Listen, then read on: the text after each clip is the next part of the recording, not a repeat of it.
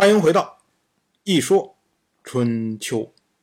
鲁国第十七任国君鲁申进入在位执政第十年，本年的秋天，晋国发生了灵异事件。我们之前讲过郑国的妖怪，讲过国国的神灵降世，这一次晋国发生的叫做王者归来。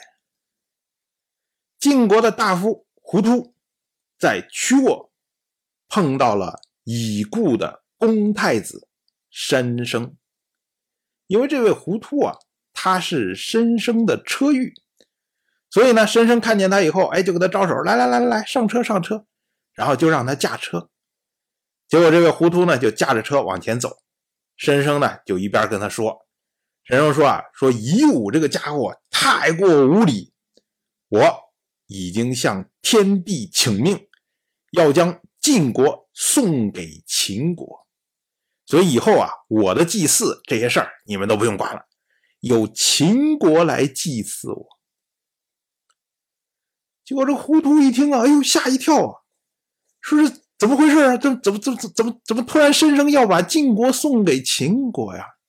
所以糊涂赶快就出来劝糊涂，他说啊，他说臣听说啊。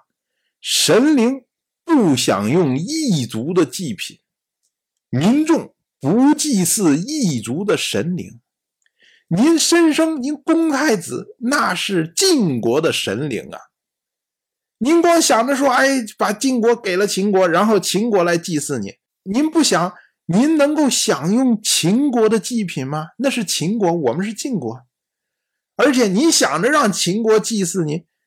那秦国人会祭祀晋国的神灵吗？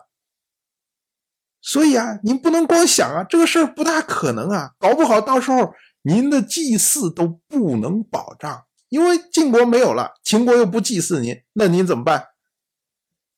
这个糊涂接着又说说，而且晋国的民众又有什么罪呀？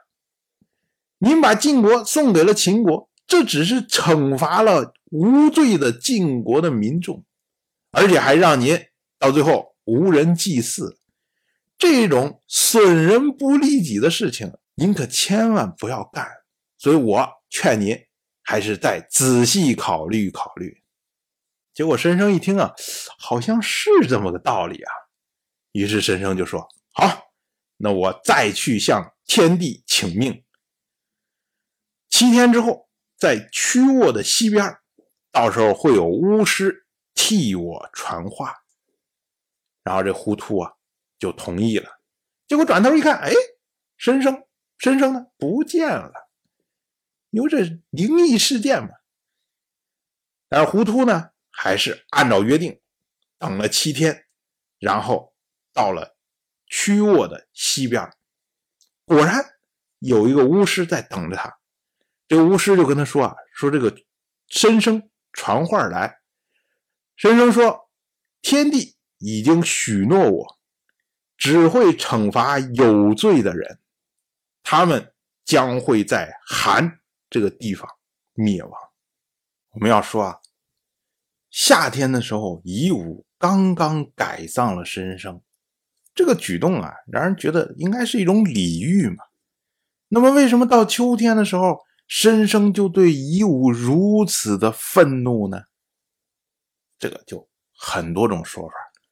有一种说法呢，就说夷吾在改葬的时候失礼。所谓失礼呢，就是比如说在仪式上面打哈欠了，该做的环节没有做到位了，类似像这样的。当然，我们说夷吾改葬申生，首先是一个政治作秀的一个行为，所以他并不是说他因为对申生。有多尊重，所以才干这件事情。所以呢，他在仪式上，哎，可能觉得说，哎，这个国家也安定了，呃，我好像也没有什么这个很大的对头需要对付。这个改造这个事情嘛，本来就是个意思，大家做做样子，过走走过场就完事儿了嘛。哎，所以呢，行动举止上有所懈怠，这个我们是可以想象的。但是呢，我们说申生就因为这个。就对他如此愤怒，为了惩罚他，甚至要让晋国灭亡，有这么严重吗？我们说申生这么一路走来，背叛他的人太多了。比如说像之前的李克，当时劝申生啊要干这个干那个，申生不听，转头李克就跟申生划清界限。甚至像这次传话的这位胡突，胡突他是申生的车御啊。这是很亲近的人才能做到车御这个位置。可是呢，申生受到流言蜚语攻击的时候，胡突劝他，申生不听，然后胡突马上就称病。那称病什么意思啊？不就是把申生抛弃了吗？更不要说陷害申生的骊姬，以及后来草草处理申生后事的这些人。也就是说，对申生不好的人其实很多。如果申生想要复仇的话，夷吾恐怕在他这个复仇名单里面是排在很靠后的位置。毕竟说夷吾不管真的假的，还是做了一件让人感觉比较好的事情吧。你可以不感激他，你也没有必要那么仇恨他嘛。所以说改葬时候失礼这种解释，让人觉得好像不太合情理。还有一种说法呢，就是依据。后来清算夷吾的时候，为他列了一条罪，就是淫乱贾君。贾君这是一个人，这个人到底是谁呢？其实也是后世各有说法。有的人呢，他说是晋国的先君晋鬼珠的小老婆；有的人呢，就说是申生的夫人。哎，第二种说法就是依据这个说，你看夷吾竟然淫乱申生的夫人。那申生肯定不爽啊！你想，申生觉得说我死了以后，然后你夷吾就给我戴绿帽子，那我就要从坟墓里面蹦出来啊！可是我们要说啊，这些都是后世的看法。我们之前讲过，春秋时代的男女关系相对来说比较随便，所以呢，像父亲偷儿媳妇的，儿子偷父亲妾室的这种事情都是很平常的，虽然风评不怎么好。但是也不是多大的罪过。如果每一个当事人都气得要从坟墓里面蹦出来，那要蹦出来人太多了。更何况晋国这个国家，它是长期和戎狄杂处，所以很多他们的制度和习惯实际上使用的是戎狄的制度和习惯。比如说，像我们之前经常放在嘴边说的。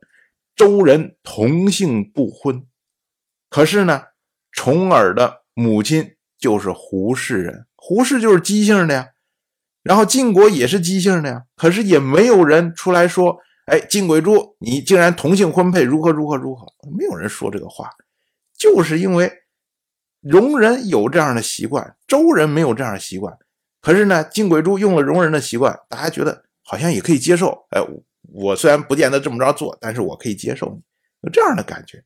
所以像现在申生已经死了好几年了，就算说夷吾和他的夫人之间，哎，有些什么事儿，你说至于到申生从坟墓里蹦出来要把晋国灭掉这么严重吗？这个我们觉得好像也不是太通。当然，假如说我们不去纠结这些细节问题，我们就认为说。反正夷吾就是得罪了申生，然后申生就是很不爽，我就是要惩罚你。但我们要看申生是一个什么人呢？申生他为了怕自己的父亲难做，受到陷害的时候宁可自杀都不申辩，所以呢才有公太子之名啊。所以公太子就是恭敬的太子嘛。他对他的父亲这么恭敬，对他的兄弟。就如此苛刻，这个好像也说不过去啊。更何况，申生跟胡突说的时候，他提到说：“哎，我把晋国送给秦国，那么秦人会祭祀我，所以你们不用担心我的祭祀。”但是我们要反问一句啊：秦人就算祭祀了申生，秦人会祭祀晋国的列祖列宗吗？会祭祀申生的父亲晋鬼珠吗？如果不会祭祀的话，那么申生活着的时候，为了维护他的父亲，可以付出生命；那他死了之后，就让他的父亲流离失所，得不到后人的祭祀，这在春秋时代是个非常严重、非常严重的事情啊！这不是申生前后就好像不符了吗？所以我们说啊，申生显灵这件事情啊，我们不去讨论说申生这个是不是真是王者归来，或者是真是不是有亡灵这个事情，这个我们不做讨论，我们仅以这个事情所叙述的这些细节来说，就觉得非常的蹊跷，处处都透着蹊跷。当然，我就这么一说，您就那么一听。感谢您的耐心陪伴。如果您对《一说春秋》这个节目感兴趣的话，请在微信中搜索公众号“一说春秋”，关注我。您不仅能得到《一说春秋》文字版的推送，还可以直接和我互动交流。我在那里等待您的真知灼见。